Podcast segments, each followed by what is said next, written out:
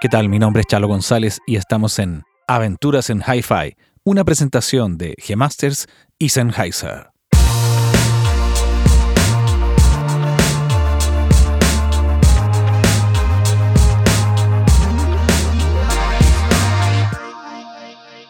¿Qué tal? ¿Cómo están? Bienvenidas, bienvenidos, bienvenides nuevamente a otro episodio. Esta vez estaremos con Benjamin Walker, amigo, músico, eh, yo me atrevería a decir productor también. Lo conozco hace varios años ya. Lo conocí por allá por eh, Estudios Triana. Y lo conocí haciendo su primer disco, sabía perfectamente quién era. Y mm, entre ellos mis amigos de Inti Man Histórico, Camilo Salinas y Fernando Julio me lo presentaron. Y ha sido un grato placer compartir con él varios discos, varias historias. Y nada, esta es la historia de Benjamin Walker. ¿Qué tal? Estamos aquí por primera vez con Benjamín Walker. Eh, bienvenido a Aventuras en Hi-Fi. Estamos en Ciudad de México. Es el día, voy a decir el día, independiente que esto sea publicar en otra fecha, es el día 13 de abril del 2022. Y me, me encontré con la oportunidad mágica de venir a México con 31 minutos y me autorregalé la posibilidad de quedarme una semana más para entender qué cresta están haciendo todos estos hueones acá en México. y, bueno, Benja Walker es uno de, las personas con las que yo he tenido la oportunidad de, compartir y de conversar largamente durante muchos años. Lo he acompañado en varias tertulias, no tan bohemias, un poco más cerebrales y un poco más laboristas quizás. Y he sido confidente de sus decisiones y ahora me va a dar el lujo de ir más a fondo y escuchar qué ha pasado. O sea, no me siento responsable ni mucho menos, ni, ni soy culpable de sus decisiones, pero creo que algo ha influido de alguna manera. Así que bienvenido Benja, gracias por aceptar la invitación a este humilde programa. Qué honor que sea en la casa de Felipe Castro, La Pasita y todos los demás, Fernando, etcétera, Vicente. Y tú que empujaste, empujaste, sé que fue difícil la llegada, tuviste algunos chascarros medio de visa y cosas raras, pero ya por fin estás. No sé si con todas las de la ley, pero... no, eh, estamos, legales. Eso, ¿cómo está ahí, Benja? ¿En qué momento estás? Después vamos a ir más atrás, pero me gustaría primero ver cómo el estatus. A ver, em, creo que el timing para ver el estatus o hacer un diagnóstico de, de las historias que tenemos para atrás o en qué estamos hoy día está muy bueno eh, porque son semanas en que, bueno, llegaste tú, llegaron los 31 minutos. Eh, con ello arrastraron a personajes como Camilo Salinas, con el que no me encontré hace mucho tiempo, que sé que vamos a hablar de él en esta conversación. Claro. Tú mismo, bueno, partamos porque estoy honradísimo de conversar contigo. Eh, y nada, me encanta como que se haya dado esta circunstancia y siempre encuentro atractivo ir como revisando los relatos, porque creo que yo entiendo para mí mismo como el, la construcción de, de una carrera artística como un relato y el cómo va ahí eligiendo o haciéndote de hitos que contribuyen a ese relato. Claro. Eh, y está lleno de cosas sabrosísimas, eh, recientes, antiguas. Así que bacán de conversar contigo y que se haya dado esta situación.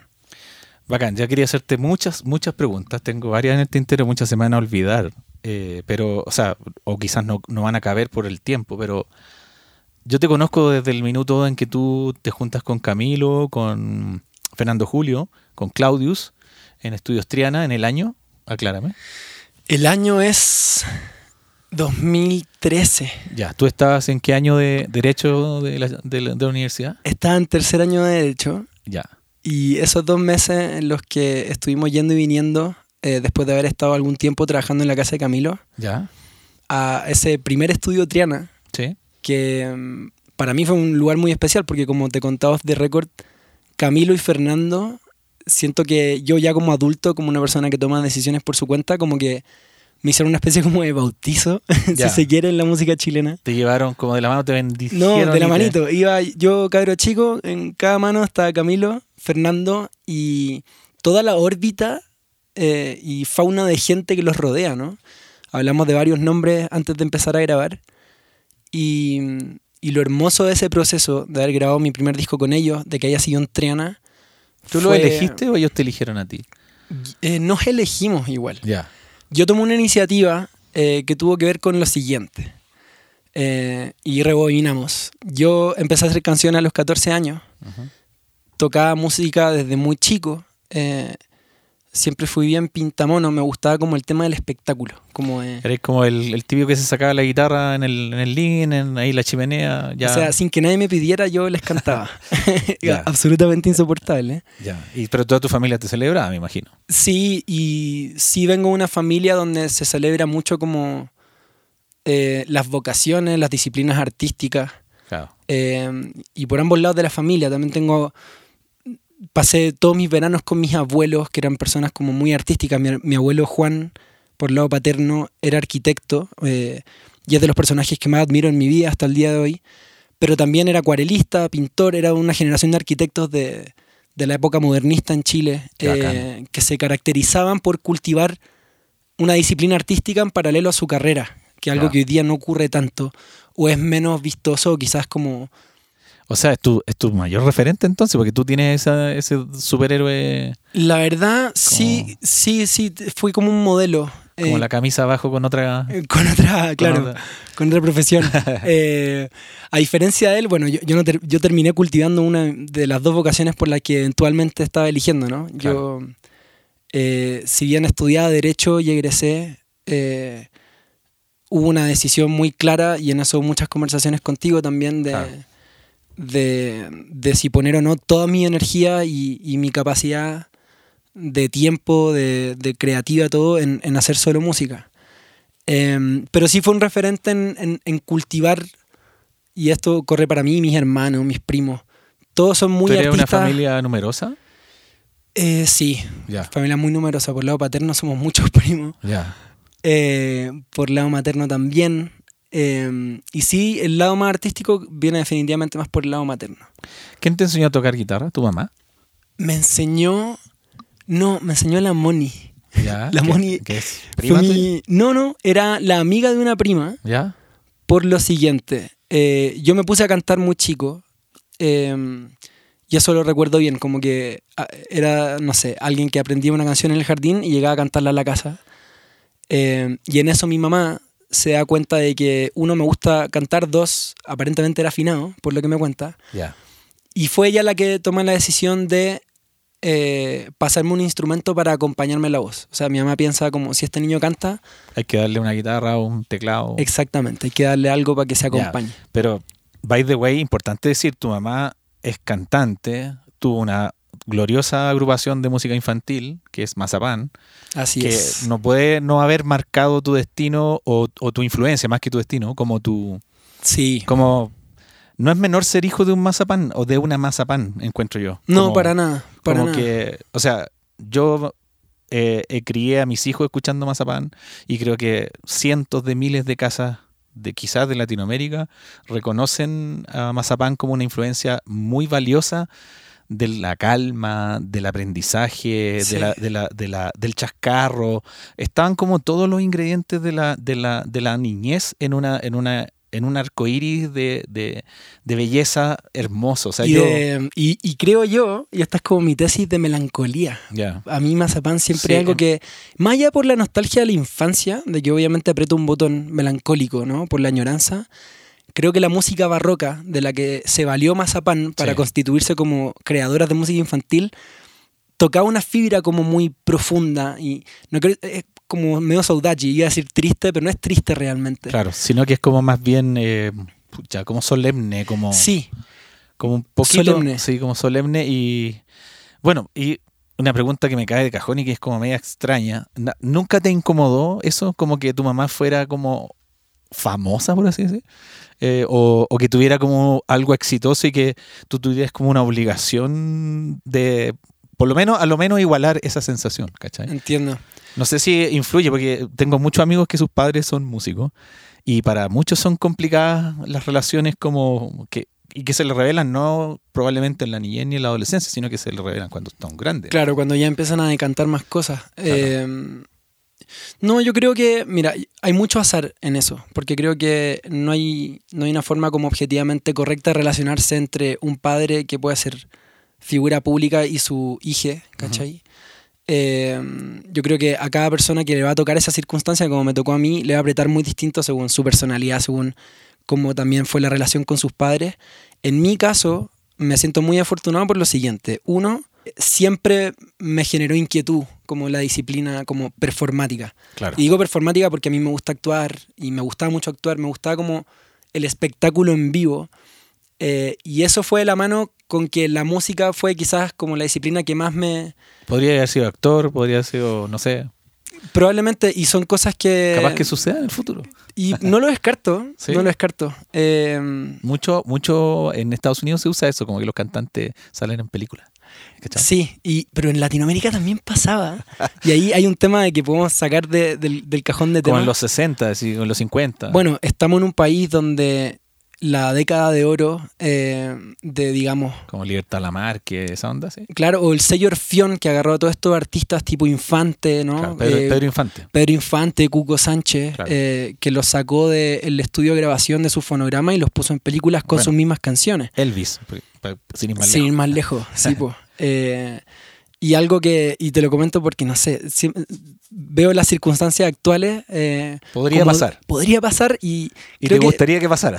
me encantaría que pasara. Bueno, le pasamos el dato acá a Netflix, a Amazon, a... Claro, no, yo creo que, mira, estamos en, en esa circunstancia en que como que se huele en el aire y Mm. falta que las personas indicadas estén en el momento y el lugar Y- indicado y para que eso suceda. Claro. Eh, y si sucede, bueno, eh, ojalá estar cerquita. Pero... mm, Gael García Walker. Ah, Claro. No, pero sabéis que sobre todo me gusta como la circunstancia más en vivo, en tablas. Ya. Como que eso el, el siempre me ha escenario generado- más que la escena. Sí, más que, claro, más que cosas audiovisuales, siempre me gustó mucho como que haya una audiencia al frente. Es algo que me... Es de los aspectos de la vida que, que busco mucho porque me hacen sentir muy vivo y me dan mucha adrenalina. Pero, claro, volviendo al anterior, como tuve la cueva de que soy el menor de tres hermanos, entonces como mis dos papás también son figuras públicas, como que mis hermanos ya habían decantado esa situación y mis papás lo manejaron como con mucho cariño y sabiduría, entonces como que nunca fue tema.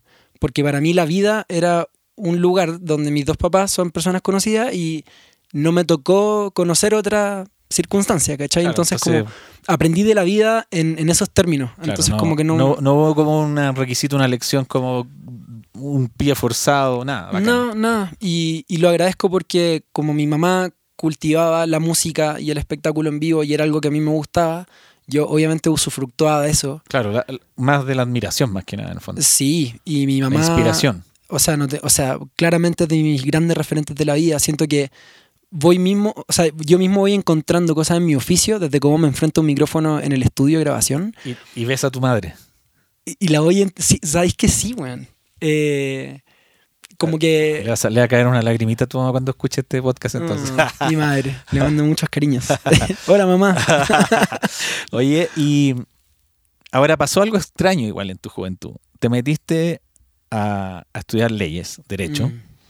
Sabiendo que tenías todos estos talentos y todas estas puertas. Y tú estudiaste contra marea derecho o fuiste súper contento en la decisión. No, eso nunca te lo he preguntado. Eh, qué pena preguntártelo en público. no, Estoy Pero- sudando en la cabina de grabación. Pero igual interesante porque este podcast se trata un poco de eso, de, de descifrar esas llaves, como esos cues de decisiones que a veces parecen malas decisiones, pero son buenas porque en el fondo no había otra manera de saberlo. ¿cachai? Exactamente. Y yo creo que tú eres un buen ejemplo de eso, ¿cachai? Como de, Sí. tengo que empezar esto, lo tengo que terminar, y de ahí voy a decidir si es que realmente me conviene o no me conviene. Porque creo, esa puedo estar equivocado, tú corrígeme, no sé. O sea, sí estoy de acuerdo. Yo no entré a la carrera pensando en como una vez que esto termine, voy a volver a hacerme la pregunta de qué es lo que quiero cultivar en mi día a día. Tú estabas decidido a ser abogado en ese momento. Sí, y lo hice por decisión propia y sin la presión de absolutamente nadie. Perfecto. Eh, sí, partamos de Pa' esa que premisa. súper claro. Súper claro. Yo solito anoté ahí Derecho, Universidad de Chile y entré. Y lo pasaste súper bien. Y lo pasé súper bien. Y estoy lejos de arrepentirme de haber pasado por ahí.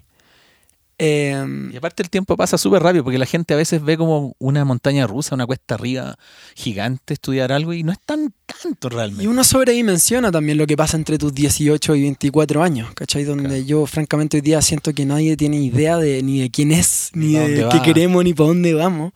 En ese sentido, sí encuentro conflictivo que normalicemos tanto en Chile el cómo están concebidas nuestras carreras, como tan profesionalizantes, tan específicas desde el primer minuto. A diferencia del sistema gringo, que igual me tocó verlo de cerca porque viví un tiempo en Estados Unidos con mi adolescencia. Mi papá era profesor universitario allá, en New Jersey, y mm, algo que siempre admiré mucho es que los obligaban a tomar de todas las disciplinas posibles los tres, dos primeros años de carrera, ¿cachai? Como Claro. un tema de formación integral para recién ahí preguntarte. Así como, ¿estás seguro que quieres seguir con esto? Sí, po. Claro. Y, y me parece súper razonable. Yo, francamente, a los 18 ahora me doy cuenta que, weón, no cachaba ni una weá de. Así, Insisto, como de, de Ah. qué soy y qué quiero o para dónde voy, Es ¿cachai? interesante esa crítica constructiva, porque yo, yo también tengo la misma percepción de la educación chilena y también se ha esbozado en estos podcasts esa como un- una cierta un pie forzado que te generan las universidades y de paso algunos padres, de que si te metes a ingeniería te mueres como ingeniero. Y, y yo creo que no tiene ni un sentido. Si hay gente que no estudia nada y es talentosísima y se desarrolla, y hay gente que estudia todo y no le pega a nada, no sé, es como Claro. Es que hoy día no tiene sentido. Son paradigmas que. no se puede Obviamente- generalizar, digamos. No, y que son, son paradigmas que mu- mutaron. Una generación como la de nuestros padres. Yo, claro, soy hijo de papás que hoy día están en sus sesenta y tantos. Y probablemente ahí sí era razonable pensar te vaya a morir siendo aquello que estudiaste, ¿cachai? Claro. O algo que hablaba con alguien hace muy pocos días. El, el, el conseguirte a ti mismo en una misma empresa, ponte tú. El desarrollar tu vida profesional en un mismo lugar, escalando, teniendo unas ciertas dinámicas, pero dentro de un mismo lugar. Creo que soy de una generación en que la sola idea de pensar que vamos a estar en el mismo lugar laboralmente todo el rato, Pa' a todos nos da ansiedad, ¿cachai? Sí, claro. Y son paradigmas que yo creo que cambiaron y, y, y sí algo que, que, que tuvo que ver con, con mi decisión de, de no terminar la carrera es el dogmatismo y, entre paréntesis, un palo para la Chile, el chauvinismo de no cambiar las instituciones, de, Claro, no de querer. Cristalizarlas, santificarlas y no atender al cambio de contexto, de sentidos comunes, eh, en términos de, de que tengo y fui parte de una carrera cuyo promedio de año de titulaciones de 9.4 años, que una locura, ni que fuéramos médicos, abogados nomás, ¿cachai? Claro. Una carrera que en otros países es técnica. Claro, y que dura tres años o dos años, no sé, claro.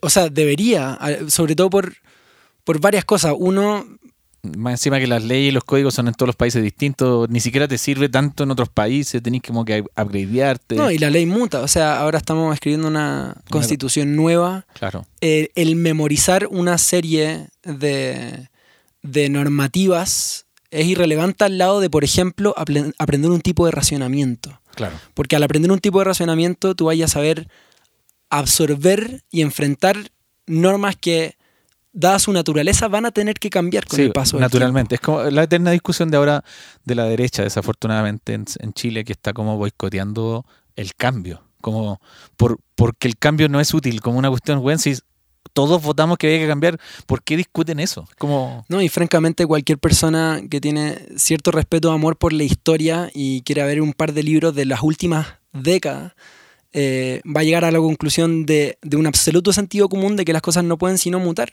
Todo y que cualquier resistencia al cambio eh, siempre ha devenido en complicaciones o, o en, o en circunstancias adversas o poco deseables. Mira, ¿cachai? de esa misma línea, ¿tú crees que si la Chile o, o tu universidad hubiera tenido una flexibilidad mayor, tú podrías haber naturalmente terminado? O sea, yo, yo quería terminar la carrera. El problema es que después de cinco años en que egreso, viene un proceso de titulación donde yo no necesariamente voy a aprender más de lo que ya aprendí, no me voy a convertir en un mejor abogado necesariamente. Obviamente voy a estudiar más y voy a memorizar mucho más el, código civil y el procesal, que es aquello que tienes que aprender para el examen de grado. Pero hay mucha más de burocracia y de... mm, Cuando habla de chauvinismo me refiero a que la Chile en particular tiene esta cosa como de que somos la facultad de Derecho y no podemos ser menos que las otras facultades, no podemos flexibilizar esto porque el estudiante de la Chile se tiene que matar eh, para ser un gran profesional, bla, bla, bla, bla, bla. Eso es un autoflagelamiento, Bullshit, claro. Absolutamente. ¿no? Y, y aleja más que acerca, en el fondo. Y, y- y es verdad un tipo de racionamiento al que le falta un psicólogo, porque yo creo que los únicos que sostienen algo tan estúpido como defender un proceso de titulación que te saca después de ocho años de tu carrera es gente que quedó tan atravesada de ellos haber pasado Claro. por ese proceso de titulación que no quieren que los más chicos no lo tengan. Es ¿cachai? como un desquite. Absolutamente. Mira, a la Fran Valenzuela le pasó algo parecido en periodismo y en la católica, eh, para que hablemos de ecuánimemente de las dos universidades más grandes de Chile. Y, y no la dejaron ser periodista en paralelo. Y decía, hello, soy cantante, estoy ligada al periodismo, prácticamente practico el periodismo a diario y no me dejas terminar mi carrera. ¿Por qué? No, lo que pasa. Y, O sea, y un personaje como la Fran le da que- un valor agregado Sí, a la universidad. a la universidad, generación. a, a- Tú a los estudiantes que le van a rodear, ¿cachai? Que algo que los gringos entienden súper bien. Como las como- excepciones, excepciones artísticas, excepciones deportivas. Exactamente. Claro. El, em, el- el- el pasar un periodo de tiempo eh, dentro de, comillas, la academia y relacionarte con una serie de individuos que van a tener aptitudes distintas, facultades distintas, no puede sino contribuir a tu propia formación. Y eso, insisto, vuelvo, estoy siendo como una apología de los gringos, Y, pero y estoy- a los estoy demás. Y a los demás. a los demás también. Claro. Pero es solo en términos de sistema universitario.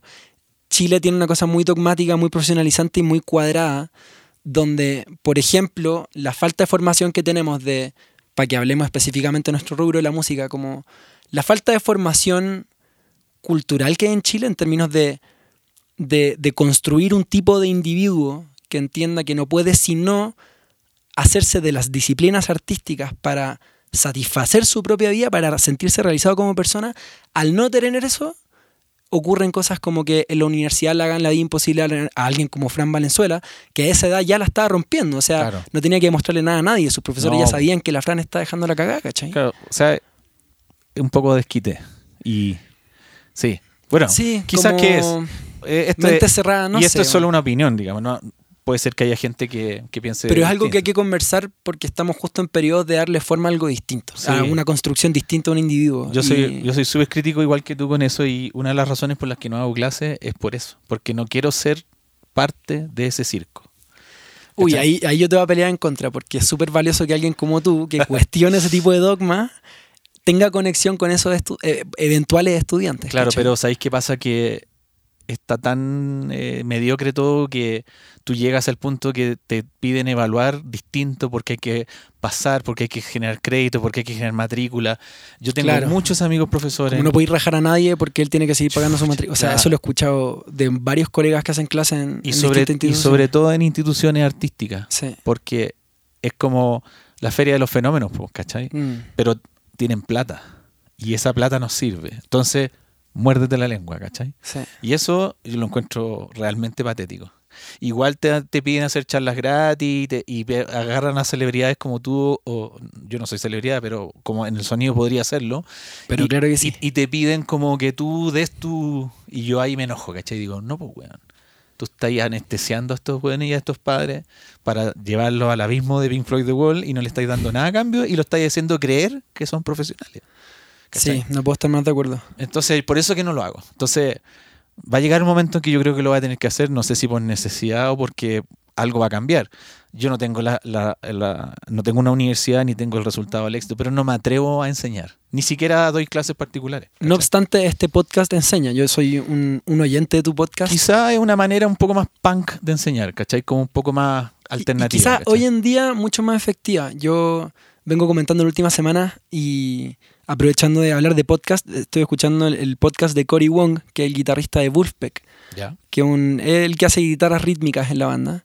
Un tipo increíble. Eh, descubrí su podcast hace pocas semanas y sus primeros entrevistados, una weá como ridícula. Eh, Pat Metheny, John McLaughlin, Steve Vai, John Mayer, eh, eh, Nile Rodgers. Y bueno, son conversaciones de tú a tú con gente que obviamente le tiene respeto a Cory Wong porque es un gran músico también. Y, y- y se hace como esa camaradería de, de- de escucharlos sueltos y de, y de escucharlos a ellos como contando de su proceso creativo, de las cosas que le hicieron sentido, del consejo que recibieron de tal persona que Claro. les cambió la vida. Y he estado teniendo la costumbre, ya me da miedo de que se me acabe el podcast, de partir todos mis días escuchando un capítulo porque me siento como realizado para el resto del día. eh, que es lo que eventualmente uno piensa que debería hacerte una cátedra en una academia, en una universidad, ¿cachai? Claro, y eso no está pasando. Está pasando en Hay- el podcast, Hay, hay excepciones de universidad, hay excepciones de profesores, hay excepciones de situaciones. Siempre, siempre. absolutamente. Para que no matemos a toda la educación chilena, que igual todos pasamos por ahí. No, y aguante los que están defendiendo como... Oye, volviendo a la parte discográfica emocional, eh, bueno, tú terminaste tu carrera, tuvimos una conversación, me acuerdo, entre medio tú hiciste tu primer disco, ¿cierto? Claro. Eh, hiciste tu segundo disco eh, con Javier Barría, que fue tu, tu cambio, Sí. o sea, tú hiciste un quiebre, conociste a Jorge Fortune, te quedaste aguachado en, Triana, te gustó ese entorno, te sentías cómodo, de hecho creo que te vi grabando una vez con tu mamá también, muy bonito, ¿cachai? Eh, pero viene como una búsqueda diferente. Tú, tú lograste sacarte como el Liguria de- del cuerpo y entraste a algo como un poquito más eh, intelectual, en el buen sentido de la palabra intelectual, como empezaste como, como que podría haber hecho un giro mucho más pop, hiciste como un giro mucho más antipop, sí. contra todo pronóstico.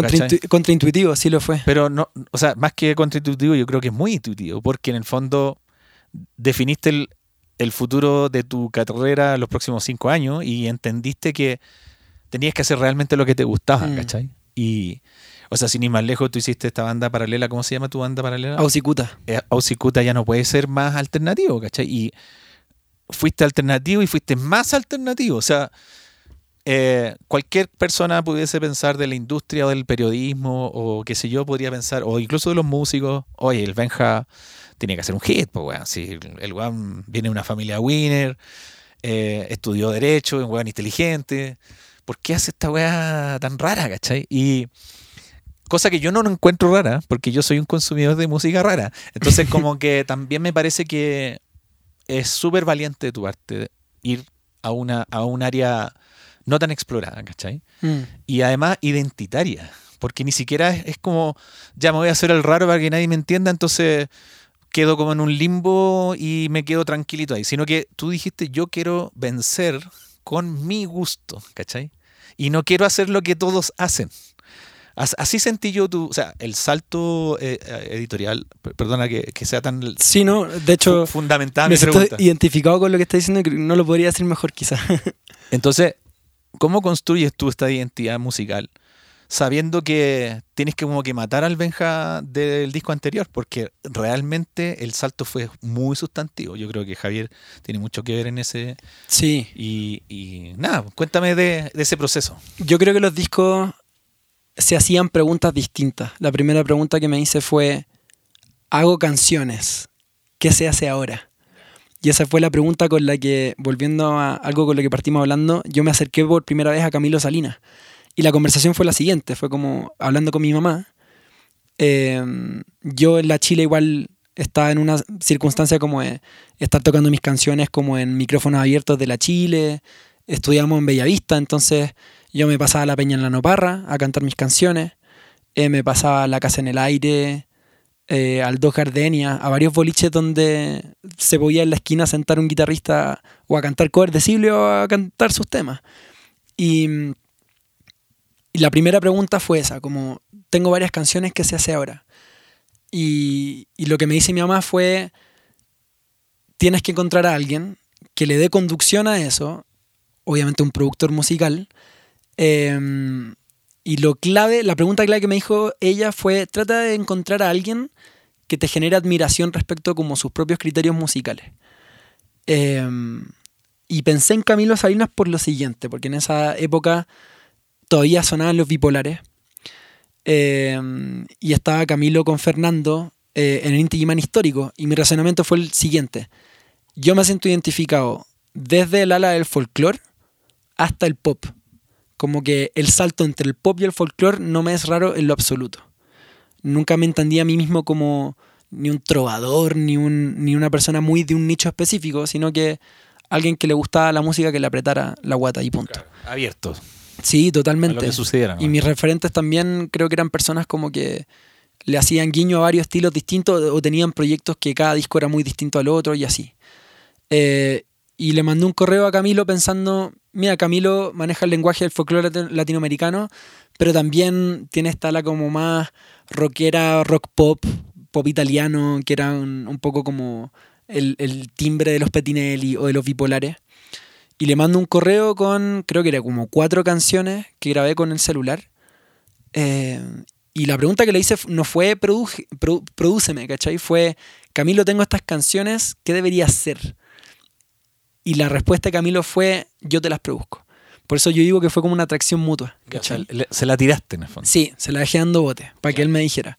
Y él me introdujo a Fernando Julio, eh, que fue un, eh, algo clave y hermoso en el proceso, eh, porque sí siento que fue una escuela para mí aprender de, los dos y de la gente que los orbitaba, ¿no? Como, Son muy distintos aparte ellos entre sí. pero se complementan muy bien y los dos son muy partner, tienen un humor muy característico cada uno, tienen una escuela en que las anécdotas sobran y hablar con ellos es hablar con la historia reciente de la música chilena también claro. como Camilo siendo alguien también como yo, hijo de músico, que se crió en el exilio, que otros colegas que todos admiramos tenían a Camilo de guagua. Sí, pues elegiste súper bien en realidad porque... Y aparte tenían como una unidad de base muy sólida para descansar en esa, en ese, en esos arreglos, en esa forma, digamos. Sí, y había un- una comunicación mutua muy fluida que yo creo que fue clave. Y ver pasar por el estudio al Fede Daneman, al Dalino Donoso, al Max eh, Reyes en esa época, eh, a toda una serie de socionistas que por sí mismos eran tremendos como personajes para mí que admiraba, ¿cachai? Al propio Manu García, que, que Lo fue pasaste la raja, digamos. Weón, y, y tuve mucha cueva porque yo hice el disco en un paro de la facultad. Yo entré el 2011 en pleno movimiento estudiantil Claro. y el 2013 tuvimos dos meses de paro y fueron los dos meses que aproveché para entrar a grabar Felicidad. Claro. Entonces esa fue la pregunta del primer disco. La pregunta del segundo disco fue, habiendo ya eh, hecho mi primer disco, que fue un disco que fue hermoso como inicio. Yo me acuerdo la primera vez que fui a, a tu estudio a buscar el máster, porque Camilo te había encargado el, el máster del disco, y me dijo, anda tú donde el chalo a buscar el máster. Que- así nos conocimos. Así nos conocimos. po. Claro. Eh, entro a tu sala, yo obviamente sabía de ti y no sabía qué esperar. Era un pendejo como con caleta de temor reverencial, ¿cachai? De primero estar en Triana. Me acuerdo que en esa época estaba el jefe grabando arriba, estaban los astros, Claro, el Alex abajo. Claro. Yo decía, que chucha guacá, weón, mi primer disco, weón. Bien, po. no, la- o Un sea, buen inicio. Sí, o sea, tuve, la verdad, me siento muy privilegiado de, de ese primer acercamiento a un estudio. Eh, y fue hermoso llegar a tu, a tu estudio, eh, que me sentara ahí, paciente, a empezar a conversar, a saber de mí, a, a empezar a escuchar historias. Para mí se volvió algo casi ritualístico Claro. pasar a verte. Claro. Eh, y, y descubrir siempre un poco más del entorno de la música chilena, de cómo eso puede siempre ser una lección importante para uno mismo. Y tú me decías algo así como, como, mm, eh, no sé, como, ojo que este disco perfectamente le podría ir muy bien, como que me, me hay señales de que te había gustado mucho lo que habías masterizado Claro. y yo no sabía con qué expectativas ir. Y que tú me dijeras y eso fue, un, fue una inyección de energía y un espaldarazo que, que no se me olvidó más. Y todo lo que vino después fue muy lindo. Fue la primera edición de los premios Pulsar. Ganó como artista revelación, habiendo publicado el disco hace tres meses, Claro. recibiendo un pulsar del, eh, eh, del Álvaro, de los Bunkers. Eh, salgo al backstage y está la primera persona que me topo el Pedro Piedra, que me dice, buena, Claro, felicitaciones. eres como un rookie así. No, rookie total. Total. Era, era, era, era el, el Perkin de la oficina, ¿cachai? Como Sí. viviendo cosas demasiado rápido, pero con mucho cariño. Y eso, y eso es algo que me encantó, como de, de- sentirme como entrando a, este, a esta fauna de la música chilena, que es loquísima, muy intensa, pero, pero que yo... Bueno, también tuve otro tipo de conexión con esa escena de chico. Yo me crié en la música chilena, ¿cachai? Claro. Mi- los colegas de mi mamá eran... eh, bueno, Eduardo Peralta, toda la generación del Café del Cerro, Gatti. Ed- Eduardo Gatti, Caco los Lion. Flops, el Caco Lion, claro. Claro. El Joe Vasconcelos, que fue percusionista de mi mamá. El Ángel Parra también fue guitarrista de mi mamá. Próceres, todo. Eh, la Marraqueta fueron los sesionistas de siempre. Pedro Green, Pedro Green, Jorge Díaz, que fue mi maestro cuando chico de guitarra. Pablo Lecaro. Pablo Lecaro. Eh, tuve mucha cueva, weón. Me, me, me rodeé de gente increíble que, y que siempre me, me criaron con mucho cariño. Por eso siempre, para mí, siempre ha sido muy importante como en- en- en- en, Atesorar eso como proceso. y y que el tipo de decisiones que tomo en mi carrera sean de, de, de estar mucho más mirando a, voy a decir ganarme el respeto, no sé por qué, pero igual hay un poco de eso, como, como sentir que, que hay credibilidad hacia mis colegas antes que a la audiencia. Claro. Siempre tuve eso y creo que fue porque me, me- me crié al lado de, de músicos. Sí, e- eso es como un poco noventero, ¿ah? Es una herencia media noventera como de cumplir con el... Seguramente. eh, Escuela modernismo, como de, de tener como un Claro, piso pero no con miedo, Claro. no con miedo, no como eh, me tengo que valer entre mis pares, es más como está el respeto que le tengo a este ambiente. Claro, que tengo que, que tengo que estar a la altura, digamos. Exactamente. Sí, pero está bien. que- por- porque la diferencia es que yo creo que lo segundo viene desde un lugar como más cariñoso, quizás.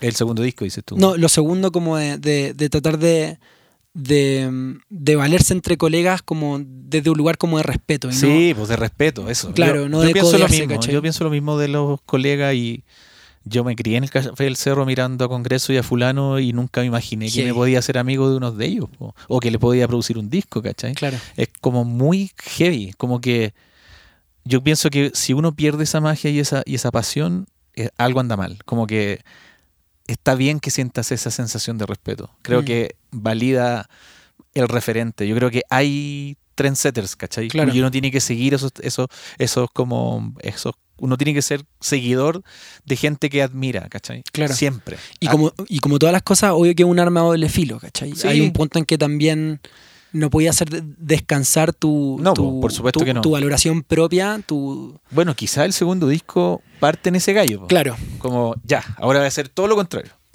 Ahí la pregunta fue la siguiente. Fue como, ya que sé lo que significa entrar a un estudio, sé lo que significa producir, o en parte estoy aprendiendo lo que significa, eh, ¿cómo enfrento el proceso que viene como con ese conocimiento de causa que antes no tenía? Si el primer disco fue una escuela de cómo se hace esto, Claro. Ahora que sé un poco más, ¿a dónde lo voy a llevar ahora? El, el segundo disco yo creo que el más difícil de todos. Uf. Sí, pues, porque en el fondo ya metiste el gol, ya sabéis que funciona Y, y la vara estaba alta y igual. todas las expectativas se centran en qué voy a sentir ahora, qué va a trascender de lo que voy a hacer ahora, ¿cachai? Sí. Y tu jugada fue arriesgada igual. mi jugada fue intuitiva y, y- y creo que las cosas salieron bien en varios sentidos porque dejé de lado las preguntas del tipo expectativas en comparación al primer disco o, o cómo seguir creciendo para tal lado. ¿Cuánto tiempo pasó entre el primer y segundo disco? Do- a ver, Felicidad son procesos muy distintos porque lo grabé el 2013, lo publiqué el 2014 y son canciones que escribí entre los 14 y los 19. Ya, o sea, es como la historia de tu vida juvenil. Y hay de todo, es un disco que es demasiado ecléctico. Hay bossa nova, tonada, rock. Sí, es como esto es lo que sé hacer. Es claro, es como, claro, si había una época en que yo quería componer de tal forma, lo hacía, iba cambiando y quedó esa mezcolanza de disparando para cualquier lado, que es el primer disco, pero que, que tiene una belleza en su, Sí. en su diversidad. Y que está muy bien ejecutado. ¿no? No, ahí, bueno, es que hubo una muy buena conducción de parte de los chiquillos. Y el segundo fue distinto porque son canciones que nacieron como de, de una misma pulsión por creer. Y cuando hablo de eso me refiero a que literal, y hay una cita de Rainer María Rilke que yo pongo en el arte del disco, que para mí fue clave. Rilke, y parafraseándolo, dice algo así como en, en el libro Cartas al joven poeta, que se lo recomiendo a, a todos los creadores de todo tipo, de cualquier disciplina. Una obra de arte, uno no se debe preguntar si la obra de arte es buena o no, ni dice algo así como o gustar a las revistas o, o a sus pares. Dice, una obra de arte es buena cuando nace de la necesidad, cuando no es otra pregunta que quieres responderte que la de tratar de satisfacer a través de una creación, sea una canción o, o de cualquier otra disciplina artística, una, Una, una emoción. una, un exactamente, una necesidad y que yo la tuve de forma muy, creo que sincera y transparente, viviendo como una, una, una breve experiencia como de amor y desamor. Yo, bueno, partamos que como quizás todos los artistas, obviamente uno es intenso. El, Espe- el tormento es el mejor ingrediente en el fondo. Es claro, es como. es la cocina común a, a- a la cantautoría en general, yo creo. Y con Brotes me pasó que ni pensé en el disco que tenía que hacer, no pensé en para dónde tenía que ir la moto. Estaba viviendo una weá en mi vida personal en que hice, hice, hice canciones que tenían un cierto color, que tenían un cierto lenguaje que era muy distinto al de Felicidad, que tenía que ver con la música que había descubierto entre medio. Entiéndase Nick Drake, y tengo que nombrarlo porque para mí fue clave en mi relación con la guitarra como instrumento. Eh, la gente, a mí siempre me van a, me van a ver cambiando la afinación de la guitarra eh, y transponiéndola hacia varias tonalidades o acordes o voicings distintos. Y eso en parte es por haber descubierto la música Nick Drake, del cual derivan muchos otros artistas, ¿no? José González, Elliot Smith, Sufjan Stevens, que es otra persona que tengo que hacerle como un circulito con un lápiz Bic. Increíble. Para explicar de dónde viene como el color y el lenguaje del, libro, del, disco Brote. Y donde Javier Barría fue clave. ¿Por qué? Porque. Y, se dieron circunstancias muy locas. Yo compuse las canciones de este disco y aparece Carolina Nissen. Sí, me acuerdo. Con la oferta de traerme a México durante un semestre para trabajar en una obra de teatro una locura. Eh, al principio íbamos a ir con la aire la Valeria. Sí. Pero se cambió la fecha de la obra de teatro y fue un semestre después de lo que pensábamos. Y la Vale ya no podía ir. Y la Caro me dice a mí, Benja, ¿quién llevamos? Y estábamos en una cena de la SCD cuando la Caro me hace la pregunta y por ahí estaba Javier Barría. Eh, estábamos con el Ismael Odo también, de los Kila.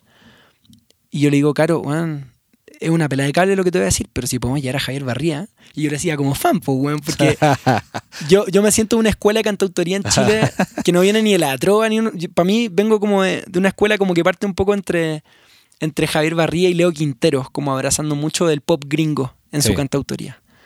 me siento mucho más identificado con eso, ponte tú. Mm. Eh, claro, mucho Bob Dylan, mucho Beck eh, y varios otros referentes anglos. Spinetta, obviamente, mucho del rock argentino en ambos, en Leo Quintero y en Javier Barría. Yo le decía a la Caro como, bueno, llevamos a Javier Barría, obviamente. Y le preguntamos ahí mismo a Javier y el weón nos dice, ya, pues vamos. Y no, era como ir a tomar una chela, era irse cuatro meses a vivir a México, ¿cachai?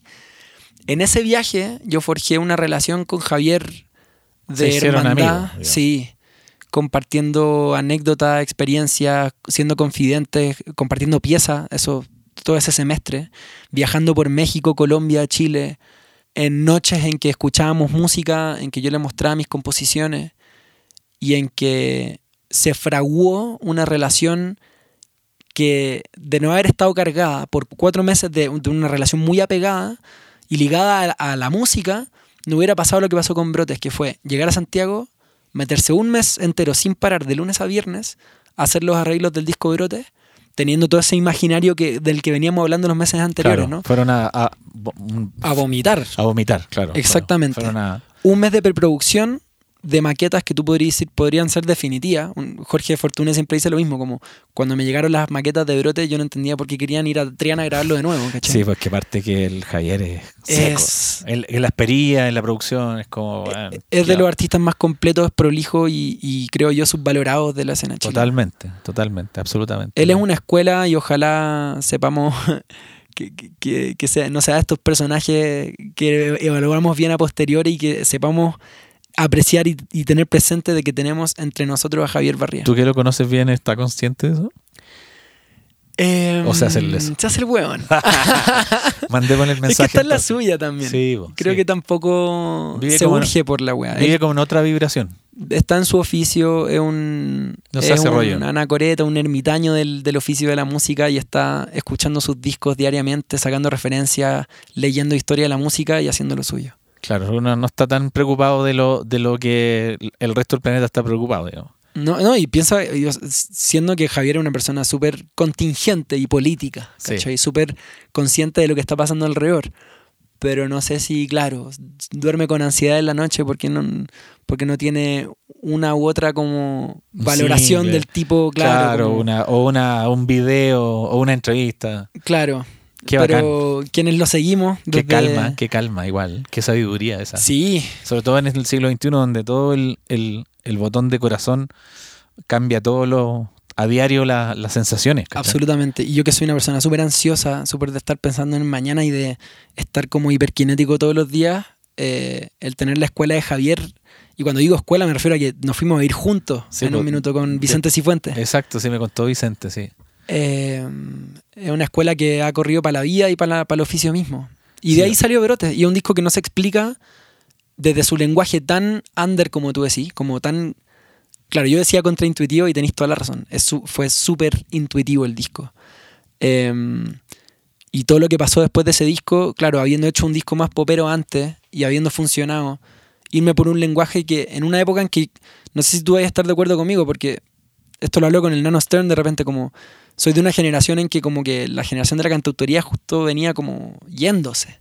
Sí. Yo, yo me, yo me crié en la universidad con los con Manu, con Nano, con la Camila, como los grandes referentes. Claro, eran tu. Estaban arriba de tu, de tu. O sea, tú estabas ahí en el público y ellos estaban arriba del, Exactamente. del escenario. y los fui a ver a todos. Y, y me refiero a que como también el, el aprecio como de época, iban mirando mucho a la cantautoría. Que hoy día se volcó hacia otras cosas, más hacia la música de bandas o, o la música urbana de lleno hoy en día, ¿Brote ¿cachai? salió justo antes del estallido? ¿Cuánto tiempo antes? ¿Qué ¿Un cosa? año? ¿Brote salió un poco antes del estallido? No, salió antes. Lo grabé el 2016 y lo publiqué el 2017. Ya. Y aquí voy a hacer como un análisis. Tú también, Brote, a ti te dio como una, una especie de pasaporte instantáneo de validación. No fue instantáneo. Y, y esto es clave. Ya. Nadie escuchó el disco en un año. Nadie pescó No te Brotes. pescaron. Nada. Ya. Yo llamaba a Javier y le decía, weón, ¿estaba seguro que habíamos hecho un buen disco? Y se lo decía urgido, en serio, En, como en tu ansiedad, digamos. en mi ansiedad, que es real. eh, y, y yo pensaba como, escuchaba el disco y para que entiendan lo mucho que, que fue importante, o sea, lo importante que fue para mí el disco, yo tomo la decisión de dejar derecho Por brotes. por brotes. Sí, po. Porque tengo el disco con el máster en la mano, tu máster. Y mi plan era guardarlo en un cajón y el día que me titulara abogado lo publico. Sí, pues sí, me acuerdo que conversamos y ahí un día. Sí, po. Y, ahí, y te arriesgaste y lo publicaste nomás. Sí, sí. Y en parte porque me dieron crisis de pánico. Sí, O sea, y porque había que abrir el portón, o sea, no, no sé. me, me está, estaba haciendo súper idiota conmigo mismo, como Sí, de, de haberme regalado a mí mismo la oportunidad de haber hecho un disco como ese, de haberme entregado un semestre entero a las artes. Estaban las jau- los árboles estaban como en una jaula, o sea, lo- los pájaros estaban como en una jaula. Sí. Y tú tenías que soltarlos nomás, porque no. Weón, peor, los había soltado y les estaba gritando a todos los pajaritos para que volvieran a la jaula de nuevo. Claro. Bueno, Y- o sea, y el quizá- cuerpo me- quizás tú auto boicoteaste tu propio disco sin darte cuenta. Estaba a punto de Por, lo, hacerlo. por lo menos en una primera etapa. Sí. Y, Ah, bueno, el primer disco también. Y el destino quizás te, te regaló la posibilidad de no bendecirte tan rápido. Que, que- que yo encuentro que es súper bueno que pase eso. Porque no hay nada peor que meter un gol al primer minuto, porque después te cuesta más que la chucha defender la Mm. victoria, ¿cachai? No entiendo. Eh, yo siempre el máximo consejo que trato de darle a los artistas es, bueno, toma tu expectativa y tírala al infinito. Trabaja, trabaja, trabaja, trabaja y luego de años mira hacia atrás y ves si es que conseguiste algo y de ahí decide qué vas a querer, o sea, qué vas a querer a- seguir Mm. haciendo. Porque la contaminación de, de ansiedad y de, y de expectativas es tan grande que lo único que hace es contaminar tu, tu afecto contra tu propia creación, ¿cachai? Y es clave que habléis de las expectativas. A propósito del podcast que recomendé, el de Cory Wong, en la conversación que tiene con John Mayer, que insisto, la, recomiendo caleta. Le pregunta a John Mayer como, hazme un diagnóstico de, qué significa hacer, tener este oficio hoy en día con esta industria en esta época. Eh, y Mayer habla como de, acá tenemos un problema como de manejo de expectativas. Todos nos criamos creyendo que el resultado de nuestro trabajo, de un trabajo arduo y como entregado, era un resultado de este tipo de características, con esta incidencia en nuestras vidas. Y no estamos mediando como criterio hoy en día el entender de que las relaciones cambiaron, la cantidad abultada de músicos que publican música día a día cambió. Claro, Y que es inconcebible hacerse de la expectativa que antes sí era razonable hacerse. claro. ¿Por qué lo dice él? Porque hoy día es muy común ver a músicos haciendo exactamente lo que querían hacer desde chicos, pero pasándolo mal. Claro. Y eso es un problema y un, un red flag que tenemos y como que atender, transformándose en un spam, porque es como un next, esa, como esa pasada que uno hace en el teléfono Absolutamente. de la story. Lo mismo pasa con el, con el Spotify. El otro día lo hablaba con Vicente Sanfuente, que se publican 40.000 canciones diarias. Es una locura. ¿Qué ser humano tiene tiempo y espacio mental como para recibir esa cantidad de información? Es como... O sea, el, el cuerpo humano dudo mucho que esté hecho para siquiera asimilar la cantidad de información que Es ya como nos llega. Pink por- Floyd The Wall, ¿cachai? Caen Sí. todo al abismo, caen de nuevo al abismo y caen de nuevo. Entonces, Sí. brillar en esa, en esa dinámica y además sobrevivir a la ansiedad de la dinámica, yo creo que, puta, yo lo encuentro muy valiente a ustedes, porque de verdad, yo soy parasitario, ¿cachai? A- Mm. A, mí no me, no, no me, no me, no me afecta. Me, me, me, ¿cómo se llama? Me, me afecta por, porque soy cariñoso con los que, con los Sí, que sigo y, y con por los- eso creo que te afecta más de lo que tú afirmas que te afecta. Claro, porque- pero siendo súper, súper, súper pragmático, Entiendo, sí. eh, estoy, en, estoy en una dinámica en que si a ti no te va bien, a mí me... Tu vida sigue. Claro, pero me Como- conviene que te vaya bien, eso, es- eso está claro. Claro. Pero el tormento artístico Mm. En el siglo XXI se transformó en una cuestión súper abstracta, digital, compleja, Mm. enredada, mezclada con las marcas, mezclada con la belleza, con la- Veloz. eh, superproducciones, sobreproducciones, sobre expectativas, sobre gigantografías, todo como una megalomanía Mm. gigante. Entonces, mi diagnóstico, por eso que lo primero que dije, voy a hacer un diagnóstico, es que no hay nada mejor que no te vaya tan bien. En, Entiendo. en- en una primera tirada, ¿cachai? Cosa que tú vayas decantando y vayas entendiendo el oficio y te vayas dando cuenta que el pan queda más rico cuando está más tiempo en el horno, ¿cachai? No puedo estar más de acuerdo. Entonces, el fenómeno de la música urbana, ponte tú, es todo lo contrario, ¿cachai? Es como acción, reacción, acción, reacción. Y ¡pium! se desaparecen y se Mm. acaban y se mandan con Doro y como que la gente se va olvidando. En cambio, de tu música la gente no se va a olvidar. Va a quedar en el librero, ¿cachai? Pero en, Mm. el, en, el buen, en el buen espacio del librero, ¿cachai? Música como que envejece bien. Claro. Eh, yo tengo una anécdota parecida al respecto. Yo cuando salió Pedro Piedra fui como escéptico del futuro de Pedro Piedra, ¿ya? Ya. Que partió acá, por y, lo demás. y se lo dije en su momento, incluso se lo dije acá en México. Yo le decía, puta, pero, weón, quizás CHC era mejor. Yo estaba incómodo, idiotamente, con la figura de Pedro Piedra. Bueno, para simplificar el cuento, la anécdota, yo agarré este disco y lo dejé en mi casa, eh, en un librero, ¿cachai? Sí. Obviamente, con el tiempo, yo no tuve la razón y Pedro Piedra creció, creció, creció y creció. Y hoy día es lo que es en Chile y en, en México. Acaba de hacer un foro Indie Rocks hace poco a tablero vuelto con gente afuera y el público completo desaforado cantando eh, las canciones de Pedro Piedra, las primeras sobre todo. Mm. Bueno, la anécdota es que el otro día llegué a mi casa y mi hijo y mi hija estaban escuchando Pedro Piedra como si fuera Spinetta, ¿cachai? Y Qué dije, fuerte. wow, quizás Pedro Piedra sabía lo que yo no sabía y lo que te estoy haciendo como diagnóstico, ¿cachai?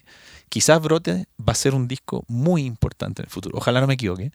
Y, y eso es, es bien valioso porque en el fondo los congresos ya lo habían escrito en los 90 o los 80, o sea, uno hace para los arqueólogos del futuro, ¿cachai? No hace música para el presente, ¿cachai? Hace música para el futuro. Y, y eso... Discaso por lo demás. Y eso es muy interesante porque en el fondo calma tu ansiedad Mm. y te dice, weón, take it easy, sigue creando, sigue avanzando y después vemos, ¿cachai? Y yo creo que, bueno, tú habláis de que somos valientes, pero yo pienso al tiro en el meme, pero ¿a qué costo? ¿Cachai? Yo creo que Claro. la salud mental es un tema insoportablemente recurrente en nuestras conversaciones, Claro. Porque somatizamos y, y- y se nos ve en varios colegas con los que me toca relacionarnos como los efectos de este autoconvencimiento de seguir para adelante ante circunstancias adversas, de no quizás hacerse la pregunta por las expectativas, entonces no tener esa calma de oficio en que quizás no van a estar esos resultados inmediatos que uno quiere, pero si está... Es que esa, esa en personalidad, esa personalidad de artista eh, profesional se construye. Se construye, No es como que te vaya a pasar en el primer disco ni en el segundo, te pueda pasar a los 10 años, a los 20 años de carrera. Y lo más real que he visto en esta carrera es que es el juego literal del que más aguanta. Totalmente, estoy Este totalmente de acuerdo. Ahora, aguanta, sí. no es tan malo, porque significa que tu carrera va a ser larga, ¿cachai? Es como, así, Zulma, tengo la, la, la bola de, de cristal, yo creo que tú vas a aguantar, porque ya pasaste la, la peor prueba, ¿cachai? Me tení mucha fe, weón. Es que yo le tengo fe a todos, como que siento que... ¿Y sabes qué pasa? Que nosotros nos creemos súper especiales, o ustedes se creen súper especiales, pero pasa en todo orden de cosas. Pasa en la psicología, pasa en los negocios, pasa en el, en el negocio de abarrotes, en cualquier cosa que tú quieras emprender y poner una energía. ¿cachai? Mm. Donde tú pongas la energía, mientras más se frague y más calmadamente y menos ansiedad tenga, mejor se va a fraguar esa, esa, Sí. esa, esa- ese cocimiento, ¿cachai? Entonces, lo que pasa es que creo que nadie se aguanta la seducción del éxito. Es una adrenalina voraz. Y, y si quiere orbitarla, ya te genera una adrenalina así, precisamente. Voraz, que, sí. Yo le preguntaba a amigos que no voy a nombrar, Que me- yo le digo, ¿qué es lo que echas más de menos en pandemia del, del- de tocar? La sensación eh, adrenalínica del público, Mm. de sentir que mi música funciona y ya no me pertenece, eso me, me hace estar en un estado de éxtasis, ¿cachai? Es que una satisfacción muy inmediata. Claro. Como... La- la- el- el- el- lo peligroso de este oficio, a diferencia de otras vocaciones, donde uno va cumpliendo quizás metas de corto y mediano plazo, ¿Ya? que te dan esa sensación como de realización o satisfacción como necesarias para seguir adelante, Sí. la música o los oficios eh, creativos, eh, donde se fragua, como tú dices, donde se cocina a fuego lento, eh, tiene esa peligrosidad de que el resultado o esa satisfacción es un acto de fe que va a ocurrir no en semanas, no en meses, y En años. quizás años, ¿cachai? O sea, igual Y- puede ser que no te importe. Y a Javier que no no, le importa. claro. Por ejemplo, lo pusimos como ejemplo. yo O- creo que todos nos importan en grados muy distintos. En, sí, en- en distintas medidas, claro. Absolutamente. Oye, Benja, y bueno, después viene el estallido Mm. y ustedes, su generación, Yorca, Vicente, tú, eh, la Cami, eh, Lamón, que fue para Chile, Loy la Vaca, Elis Maudó, empiezan como a hacerse cargo del estallido. Y dicen, chucha, weón, nadie está haciendo ni una weá weón, por la gente, weón. nadie le está llevando felicidad o esperanza a la gente, o nadie está acompañando a esa primera línea, o nadie está acompañando, y ustedes se, se cuadran y generan como un paréntesis, y toda esta, esta amistad que tenían la ocupan súper positivamente, para Sí. mi gusto, y la transforman en, en energía de esperanza, ¿cachai? O sea, probablemente Boric no hubiese salido si ustedes no hubiesen hecho eso. No sé si ustedes están conscientes de eso, pero puede, que hay que evaluarlo, claro. puede ser. en años puede ser, posteriores. puede ser que algo tengan que ver. Y yo siempre le, le decía a mi, a mi mujer, a la maca, le decía, los artistas son los últimos, los últimos y los primeros. ¿En qué sentido? Son los últimos en conseguir, pero son los primeros en hacerse cargo Mm. y son los únicos que llevan el don de la, de la credibilidad, porque ya nadie tiene credibilidad, nadie, ni la iglesia, ni los políticos, ni los empresarios, ni las autoridades, hasta ni siquiera los actores, perdonen los actores, pero la televisión ha contaminado cierta, cierta, cierta escena que finalmente eh, algunos actores obviamente se cuadraron y, y bacán, ¿cachai? Pero algunos puta, están en un comercial de Ripley o de, o, de, o de no sé qué y no pueden cuadrarse porque su contrato no le permite ser no polite, po, ¿cachai? Claro. En cambio, ustedes se la jugaron completamente. Mira, hay, hay un diagnóstico que hago respecto como la actitud cuadrada de parte de, de la trinchera de la música eh, para con todo lo que estaba pasando en esa época. Y es que es tan adverso ser creador o creadora en Chile en el ámbito de la música de que la reacción transversal fue súper inmediata desde aquellos en los que uno podría decir son a quienes mejor les va, ¿cachai? Los que están, los top de línea, ¿cachai? Los, los, los headliners de la música chilena, hasta los más nuevos, hasta los más incipientes. La comunicación era directa. Por primera vez tuvieron una unión transversal en el fondo. O sea, desde los dos Inti Gimani, en el mismo grupo de WhatsApp que partió en esta ciudad en México, eh, en el departamento de La Paz Kurt, y es una anécdota a la que voy a ir inmediatamente, eh, porque tiene que ver con lo que estáis diciendo. Desde los dos Inti hablándose en el mismo grupo WhatsApp hasta Princesa Alba, con Drefkila, con, con, con sectores quizás de nichos distintos, ¿no? Gianluca, creo también. Gianluca. eh, fue... Por primera vez el mundo se, se puso horizontal. Y, y eso es porque, porque a diferencia, por ejemplo, mira, a mí, a mí me pasó un contraste muy bonito. Me tocó ir a Colombia después del estallido social chileno, donde se rebotó, hubo un efecto dominó hacia un estallido social colombiano, Sí. que no tuvo la misma repercusión en Chile porque la sociedad colombiana creo que está en, otro, en otra etapa de politización a la chilena. Nuestra idiosincrasia es mucho más politizada, eso quiero decir. claro.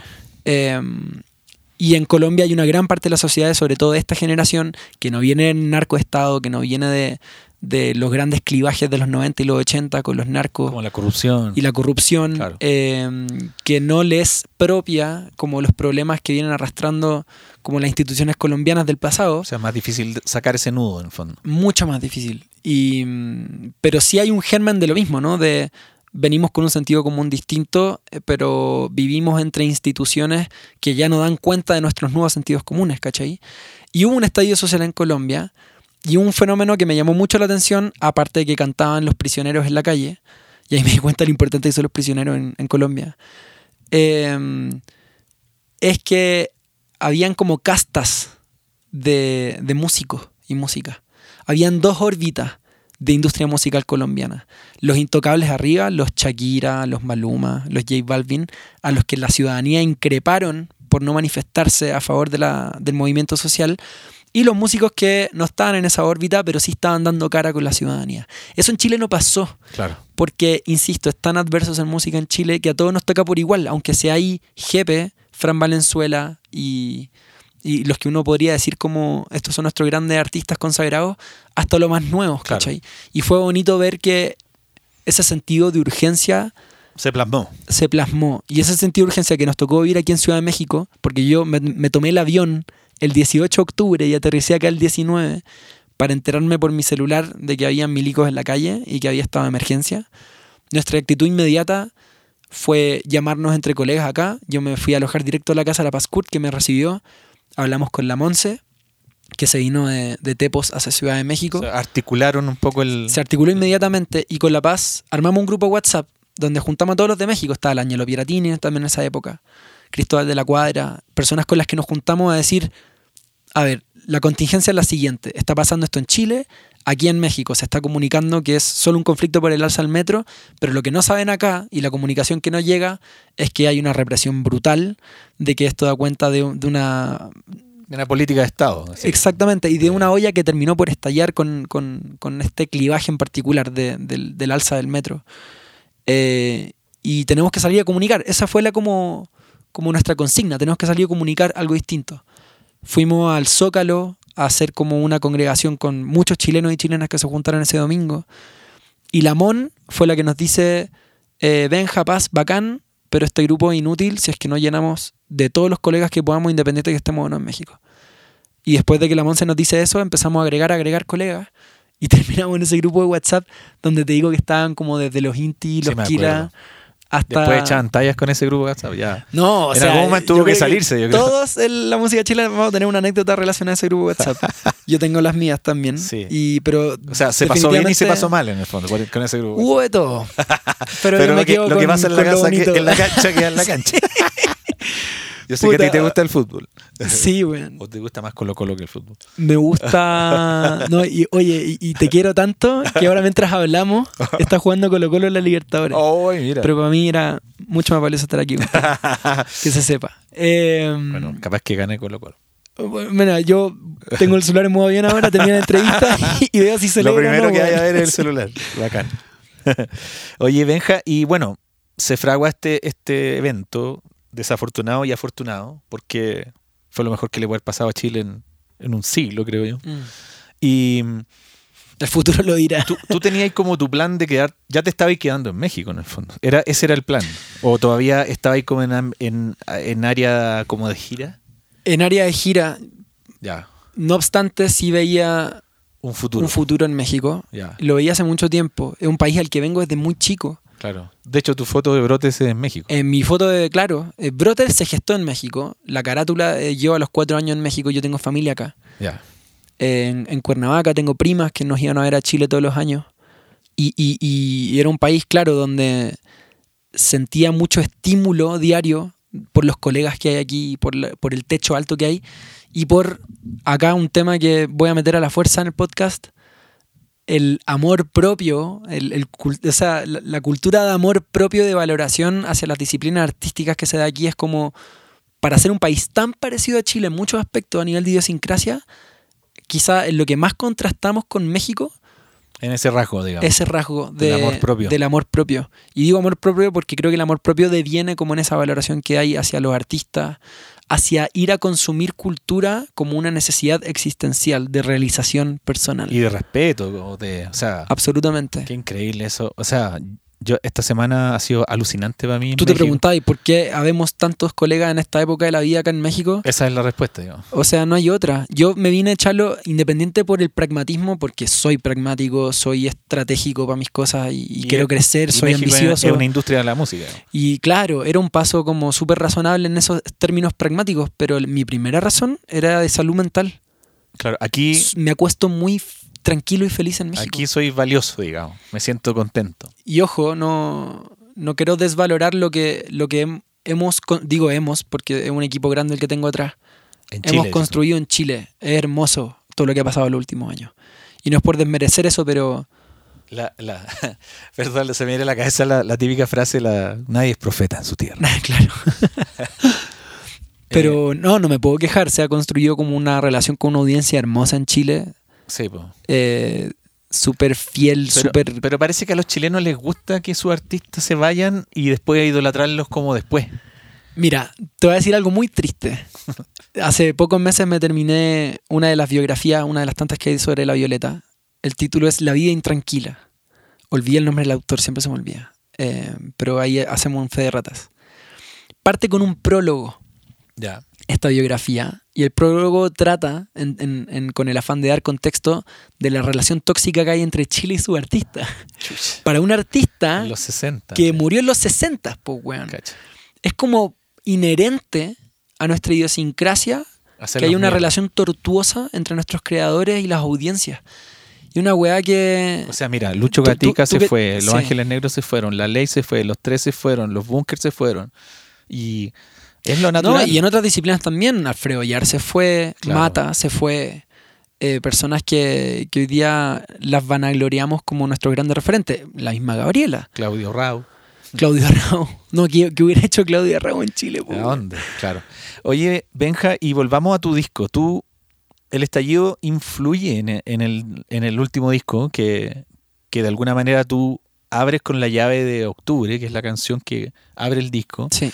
Tú, tú no haces esa canción pensando en que va en un disco, tú la haces por una necesidad visceral de decir, chucha, bueno, en Chile está pasando esto, tengo que dejar registro verbal de lo que está pasando. Dejar registro La porque... Octubre con las pelotas. Con las pelotas chingó. ¿Que son de? Son, ¿Chingo? eh, chingó, eh, son de Buenos Aires, son de Argentina. Eh, está eso de que se me hacía raro sacar un disco nuevo como fuera de contexto. En el, momen- en el momento era raro, nadie quería sacar música No, nadie o sea, yo tuve un show en el Café de las Artes que dudé mucho de hacer. Porque, y, y siempre estuve en contra de esa consigna. Se decía mucho como, no pueden haber espectáculos porque hay que. Una weá muy moralista y casi católica, weón. Claro, como te- tienes que respetar el luto, más o menos. Claro. ¿Pa' qué? eh, insisto, weón, una actitud súper religiosa en términos en que no se aprecia la dimensión de contención emocional que requiere un espectáculo en vivo dar hacia audiencia, ¿cachai? Como en, en- ante tiempos difíciles y adversidades, antes de un luto y un moralismo como gasto de Hay que quedarte en tu casa, hay que cantar, pues, Sí, weón. sí, yo creo que también estoy totalmente de acuerdo. Y, y bueno, y fue un acierto, porque me dio susto hacerlo. eh, me dio susto porque la moralina estaba a flor de piel y, y los juicios por redes sociales. Y uno también es un blanco fácil también. Entonces, como que trato de evitar esos riesgos. Pero fue como, weón, ¿sabes qué? Quiero la cantar y, y, y chao, weón, no me wean más, Y, ¿cachai? y Como- tú, y ahí recibí un poco de esa medicina, en el fondo, Sí, durante, porque obviamente en el estallido Era- afloraron las buenas y las malas prácticas, ¿cachai? Sí, pasa algo, pasó algo que, que, que tú hablas ahí también, que estoy de acuerdo que fue necesario del estallido y que fue como dejar como esta hipocresía como de, de ser políticamente correcto y no decir realmente lo que pensamos a al menos si es que estamos todos hasta el pico y nos odiamos Claro. entre todos, digámoslo, ¿cachai? Claro, y, no seamos tan caretas como de Claro. mirarnos a la cara cuando en realidad, weón, me chupo un huevo tu existencia y, Sí, te digo otra cosa en vida, ¿cachai? Y sí, y sí me costó en lo personal Sí, pues me imagino. me costó caleta. Hasta el día de hoy, como que ha sido un. Así pues, te pasaron un poco la boleta y, y seguramente los más los más como duros de la, del, del, del estallido, mm, como que casi te, te dijeron que tú no merecías estar de acuerdo con el estallido porque era de hijos de gente conocida, Claro. ¿cachai? Y que eso tu apellido, que el privilegio. y esa weá duele, encuentro yo. Sí, yo, es mira. imposible que no te duela, creo yo. No sí, sé. es imposible que no te duela. Y, y creo que un error que cometí fue subestimar el hecho de que si era duro recibir comentarios así. Yo tengo una suerte como de cuero de chancho porque me crié, como te decía al principio, hijo de dos figuras públicas, Claro. uno por el lado de la política, otra por la música. Entonces yo entiendo que esta weá se dan, entiendo la dinámica, entiendo que Es parte del juego. de que yo también, claro, yo soy un punching ball de alguien que va a querer desquitarse conmigo porque las redes sociales les permiten hablarme directamente y no me lo vas a tomar personal porque entiendo cómo funciona el mundo, ¿cachai? Claro, pero igual afecta. Pero claro, yo y subestimé eso en algún minuto y me pasó la cuenta. Eh, subestimarlo y no, y no decirme a mí mismo como, oye, ya, weón, pero ¿por qué te hacía el duro? ¿Cachai? Como, si la weá es pajera, Ahora, a, a contrapelo, igual hiciste la canción, eh, Porque la necesitaba, claro, y, sí. y aguantaste, esa, tuviste resiliencia en el fondo. Mira, el resultado fue, o sea, la hice con miedo. Francisco Victoria sabe esto. Lo, lo- Francisco lo puse como coletrista a la canción porque, bueno, con Francisco eh, el, el último tiempo hemos eh, construido una relación hermosa de amistad y también de, de profesión en que nos decimos las cosas tal cual. Eh, Francisco no tiene pelo en la lengua y es muy profesional. Y me ayudó mucho a decantar la letra de octubre. Y voy a contar una incidencia que no la he contado antes. Hay estrofas que me hizo sacar. Porque en las estrofas yo pedía permiso para estar hablando de la wea. O sea, bueno, qué, qué suerte que, que tuviste el mejor partner para coescribir, digamos. Absolutamente. Me, me trató, o sea, con absoluto pragmatismo y. y- Qué rico y- que alguien te puede decir una Puta, la así. raja. Lo mejor es que te digan las weas como son. No, el, el acto de amor más sincero que hay, weón. Y, y viniendo de un mundo totalmente distinto al tuyo, ¿cachai? Sí. Francisco, me refiero. Sí, claro. Venimos de contextos muy distintos y, y nos hemos encontrado ya en nuestras vidas como Claro. adultas profesionales donde uno decide dónde estar, ¿cachai? Qué rico eso, ¿eh? Hermoso. Y lo que salió de ahí fue una canción que yo necesité escribir porque, y me pasó esto, Chalo, estaban muchos colegas y, y- y en su justa ley hablando desde un lenguaje de... Voy a sonar muy hippie lo que voy a decir y soy cero hippie, pero tengo un punto.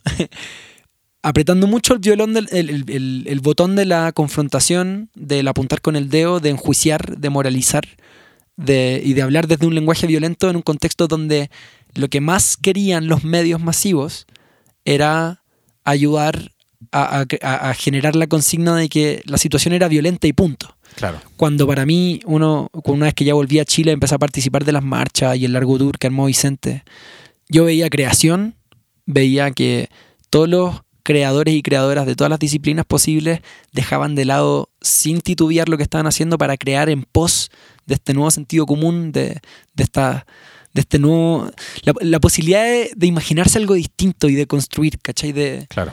de, de- de ser dueños de nuestras propias vidas. Y eso llevado a la creación artística. Y eso me, me- me conmovió más que la chucha. Ver niños, ver familias marchando, cantando. Y mientras los medios hacían los pos- lo posible Porque se eh, viera como todo por instalar un clima de miedo, pues, weón. Entonces, yo escribí Octubre con, con un ímpetu carnavalesco, alegre, afrobitero, porque a mí el afrobeat es la música que pongo para parar la raja, moverme y sentirme vivo. Claro, estar contento. Claro. eh, y dije, tengo que hablar desde este lugar. Y, y no ser ingenuo, no ser un hippie, ¿cachai? Eh, en términos como de hacerme el hueón con lo que está pasando y, y- y hablar de ser positivos cuando están pegándole a la gente los pacos. No, se puede retratar el proceso de octubre sin esa ingenuidad de por medio, pero apuntando a los aspectos positivos de que esa weá estuviera pasando en ese momento. Claro. Y por eso salió octubre, por esa necesidad de, de tratar de comunicar eso. ¿Y tú lo ves como un single aparte o eh, no, no rondaba todavía la idea del disco nuevo? O sea, Estaba, de hecho, el disco estaba hecho, weón.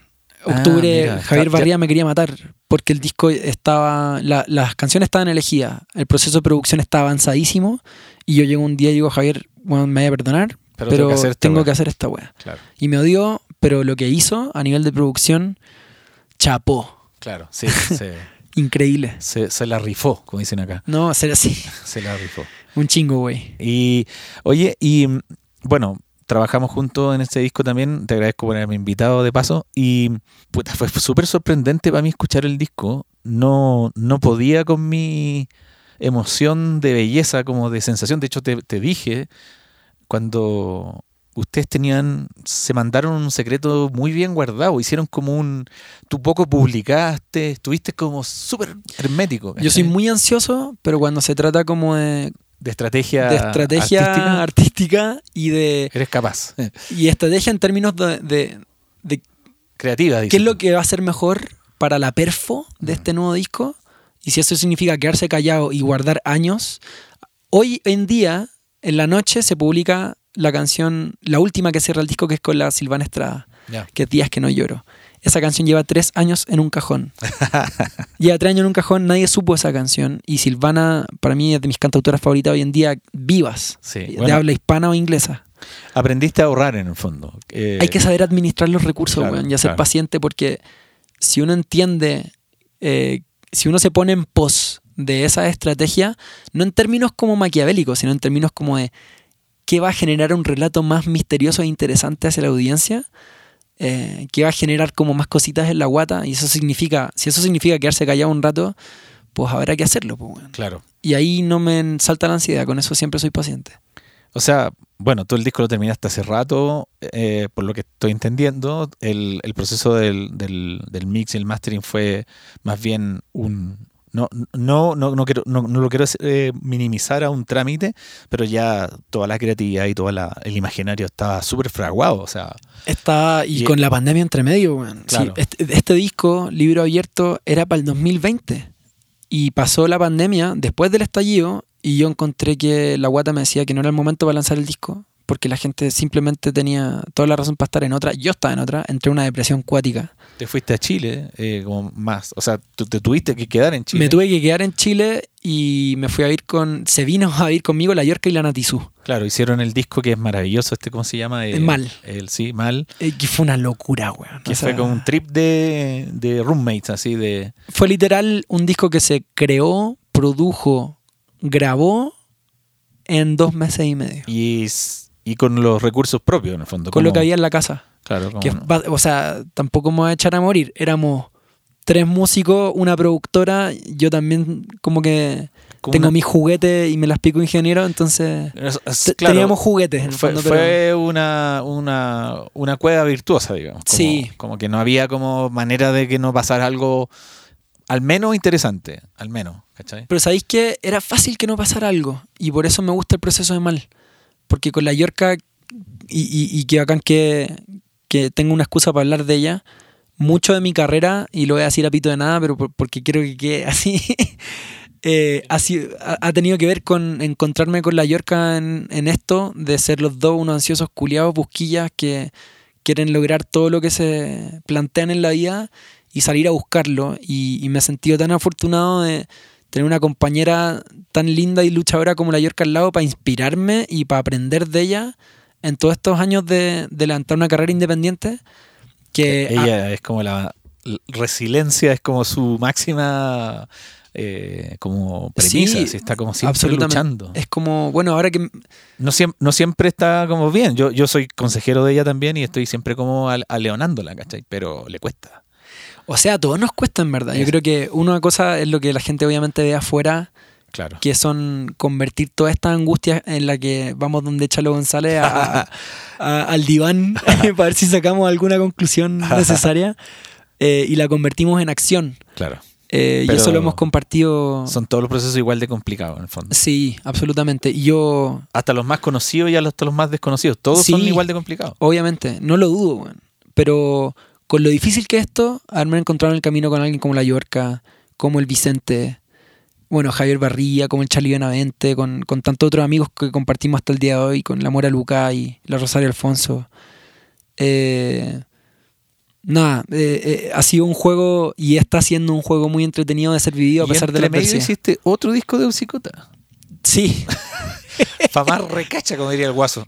Puta, sea, sí, weón. Ausicuta fue tomando caminos en que también Alejandro Sáenz, que fue el que fundó Ausicuta, Ya. eh, que es el director de la banda, eh, tenía un ímpetu por crear que iba más rápido a nuestra capacidad de responderle como banda. Y llegamos a una fórmula increíble, que fue Alejandro tú compone, anda mandándonos cosas, el que se mete, se mete, el que no, no. Eh, yo dejé de ser el vocalista exclu- exclusivo a Ausicuta, Claro, te liberó un poco, digamos. me liberó y creo que para los procesos creativos le hizo muy bien a la banda. Como de, ahora Usicuta es un concepto, es un laboratorio musical donde el timbre de la voz no es el de Benjamín, es de la persona que se nos ocurra. te, generó una cierta relajo eso, tío? Sí, fue un alivio porque uno es culposo y el sentido de responsabilidad siempre me tenía con chucha, de entre medio de esto, porque la tengo que carrera dedicar mía. tiempo. Sí, po, y, y no me gusta hacer la weá media porque me frustra y, y estaba empezando a pasar. Y esa flexibilidad con la que todos estuvimos de acuerdo, sobre todo Alejandro, eh, alivianó mucho más el ambiente y lo convirtió mucho más en. Volvió la sensación de juego, de que cuando aparezca una idea y tiremos de ese hilo, si me quiero meter, me meto, si no, Alejandro, Sí, qué, qué alivio, weón. Sí. Qué alivio. Y bueno, para resumir y para ir terminando, tú volviste a Chile a presentar Libro Abierto, porque ya estaba ahí prácticamente radicado en México, y funcionó bien. O sea, como es un disco muy luminoso, la gente lo recibió heavy. Eh, mi- mis, mis hijos estaban ansiosos por ir a verte, así como que estáis como cruzando hartos como estáis como haciendo hartos check que están como más o menos andando, pero estás emprendiendo vuelos en México, que es un lugar difícil, o sea, Mm. tiene muchas cosas positivas, pero es enorme y hay una audiencia regional mexicana que Hay que salir a buscar. y, o que, sea, y que tú, ustedes están invisibilizados en ese gran universo. O sea, México tiene como seis Órbitas, capas distintas sí. y órbitas muy complejas. O sea, es, difícil de explicarlo con palabras, pero eh, ¿cuál, es, ¿cuál es tu misión ahora? Tu, Mm. tu presente y qué. O sea, te- se vino tu banda, se vino tu manager por razones muy fortuitas, que lo Sí. encuentro una cosa como ya cósmica. Sí, yo Qué también. suerte, weón. ¿Cachai? No, que tu manager se cambió de ir para acá. no entiendo ni una weá, pero estoy surfeando la. En- entonces, ¿cuáles son los planes ahora? ¿Qué, qué viene? Bueno, eh, son preguntas que también me estaba haciendo a mí, porque El disco está fresco. el disco está ahí y todavía lo quiero defender. Como que hay una suerte como de. Y acá todo es nuevo, además. Sí, po. Y.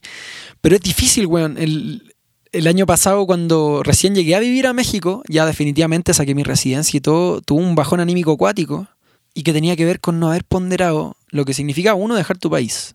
Como que lo había obviado completamente hasta que estuve acá y fue como, oh, conche tu madre, la weá es pelúa. Pelúa en términos emocionales, ¿cachai? Como estar lejos, ver que mis papás eh, también están más viejos y que mi sobrino está creciendo y que voy a ser ese tío como que llega una vez al año, que es raro porque vive afuera.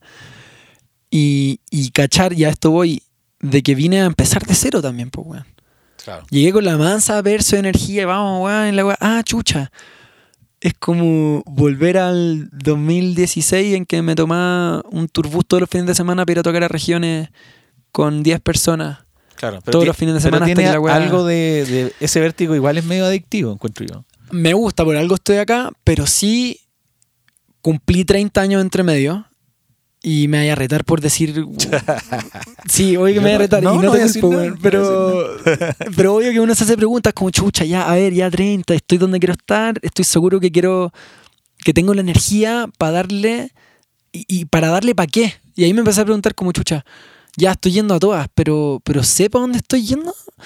Y son cosas que obviamente me he cuestionado el último tiempo porque no, como dice eh, Paz Master, eh, dueña del estudio donde estamos hablando, eh, todos los días tenemos un día menos de vida, ¿cachai? Claro. Eh, y hay que salir a vivirla Sí. por lo mismo, pues, weón. Dije esta weá y apareció Paz del otro lado. Del vidrio. de- de- impresionante. Eh, y por eso, claro, me, me ahogué un poquito como en preguntas medio existenciales, como de, estoy seguro de, de estar apretando los botones que quiero apretar y que, y que sé lo que estoy buscando, ¿cachai? O sea, sé lo que estoy buscando, no sé, son cosas que, que estaba ahí como... Se está fraguando la. se está la- fraguando en el hacer y por lo menos no me inmoviliza. Lo que sí tengo claro es que yo siempre quise hacer música para seguir haciendo música Claro.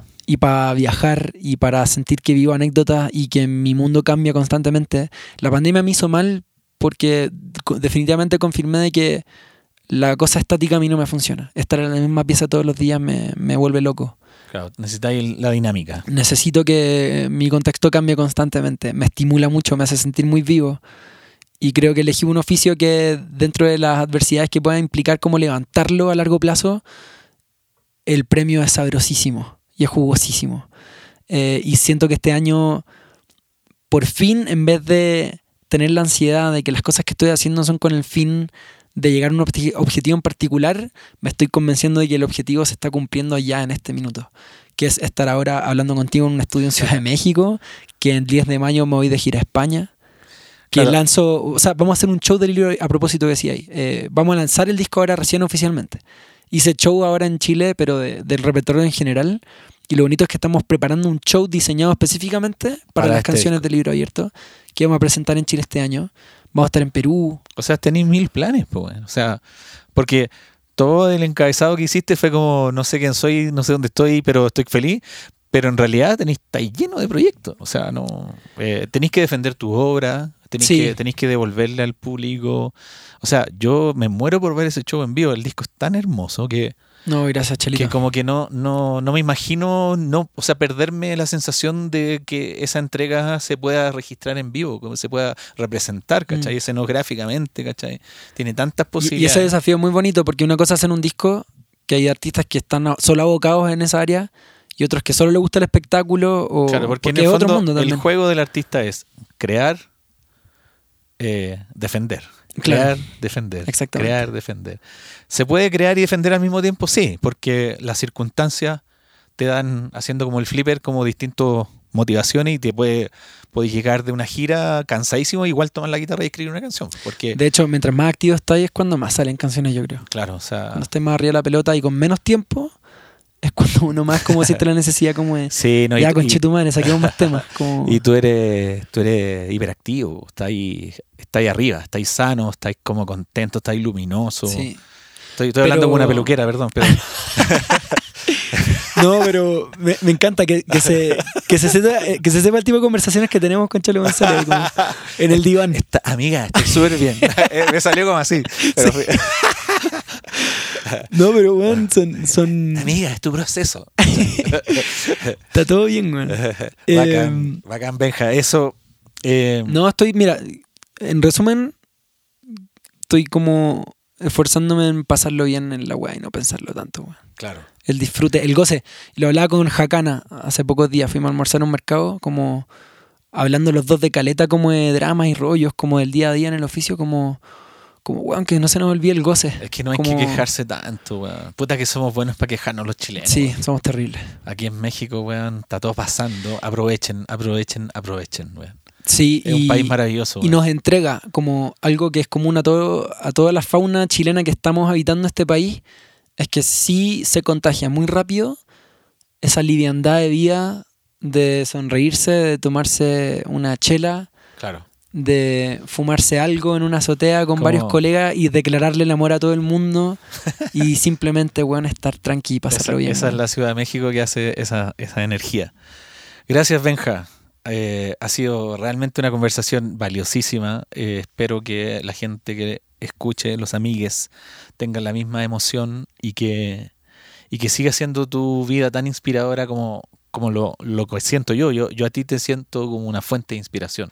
Así que me parece muy, No, muy bacán que, que hayas aceptado conversar más en, en lo humano conmigo. Así que bacán.